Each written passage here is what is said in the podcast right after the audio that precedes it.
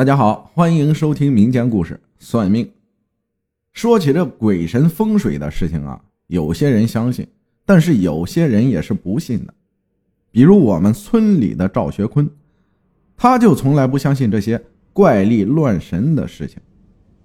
虽然他家也是农民，但是无论做什么，他总是把科学挂在嘴边上。赵学坤家住在我们村的最东边。因为在农闲的时候，赵学坤的父亲会去山里收一些山货回来卖，所以家里的经济条件还是不错的，也是村里第一个盖起二层小洋楼的家庭。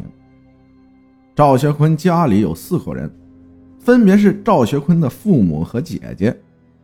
事情呢发生在去年冬天，赵学坤的姐姐在念大学。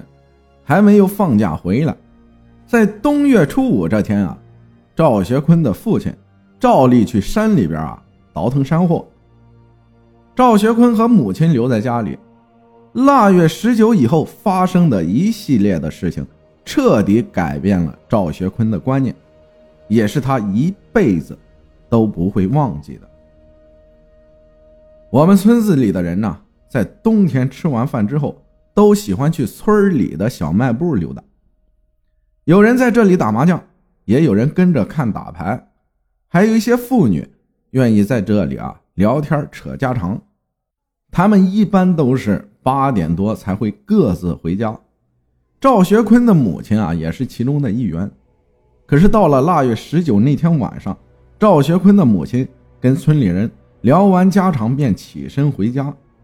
到家后啊，又跟着赵学坤看了一会儿电视，母子俩就各自回房间睡觉了。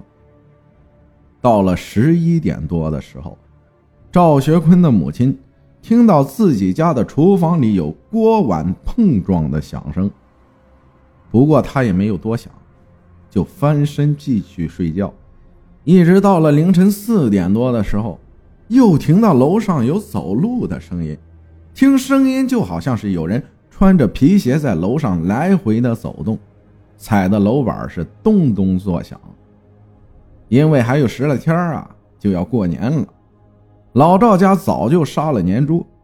赵学坤的母亲呢，怕自己放在二楼阳台里冻着的猪肉被小偷惦记上，于是赵学坤的母亲就叫醒了赵学坤，母子二人到厨房拿上了菜刀，又找到了手电。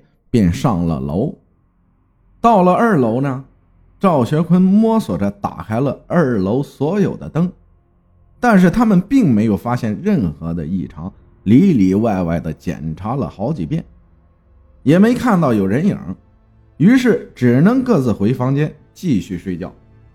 可是厨房的响动声还有二楼的走路声啊，持续了好几天，一直到了过了小年儿。赵学坤的母亲看老伴儿还没有回来，便给老伴儿打电话，想问问什么时候回来过年。可是电话总是无法接通。赵学坤的母亲便以为可能是去山里倒腾山货没有信号吧。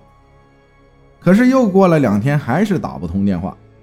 赵学坤的母亲这才有些急了。于是啊，赵学坤的母亲。就去找我们村的刘半仙给看看。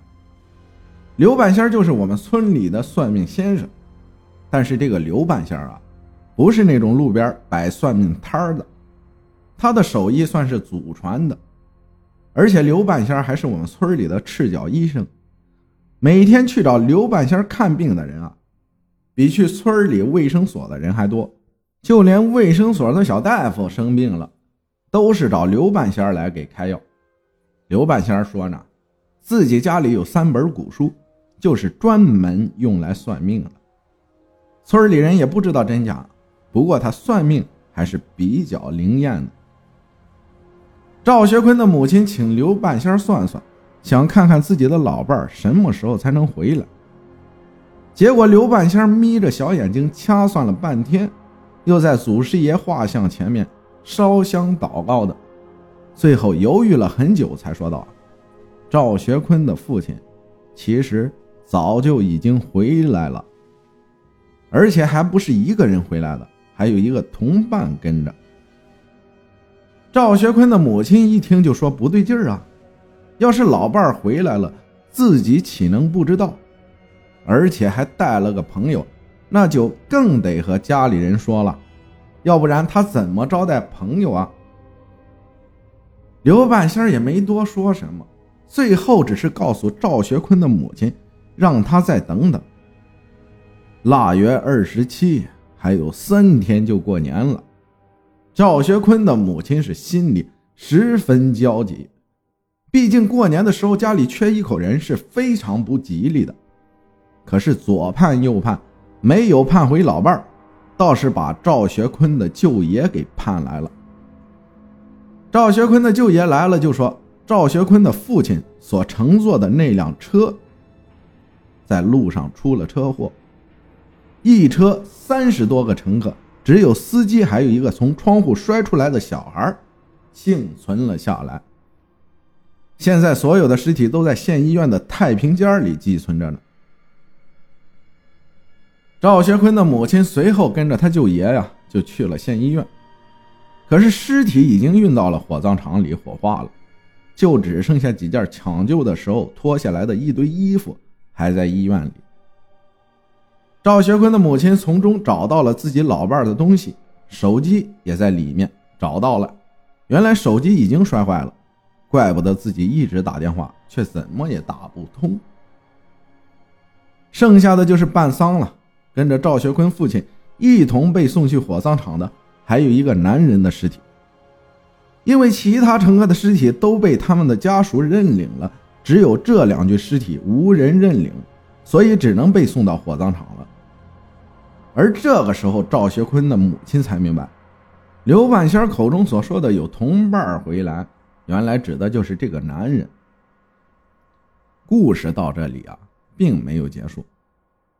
赵学坤和母亲把他父亲骨灰接回来那天，刘半仙说不吉利，可是已经跟火葬场沟通好了，火葬场又不同意更改日期，最后只能硬着头皮把骨灰接回了家里。虽然赵学坤和母亲都很想请刘半仙来主持操办父亲的葬礼，可是刘半仙坚持说，这天呢不适合下葬，而且煞气太重。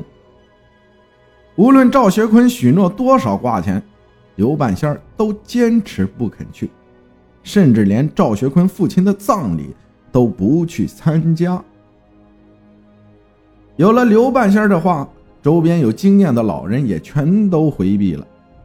去赵家参加葬礼的，除了那些不信邪的，就是一些小孩子了。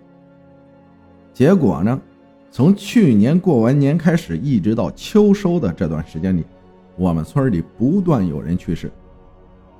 有的是出车祸，有的是淹死，有的是病死，还有一个是跟其他村的人发生冲突，活活被打死。一共死了七个人，而这七个人有一个共同的特点，那就是他们都去参加了过年期间赵家举行的葬礼。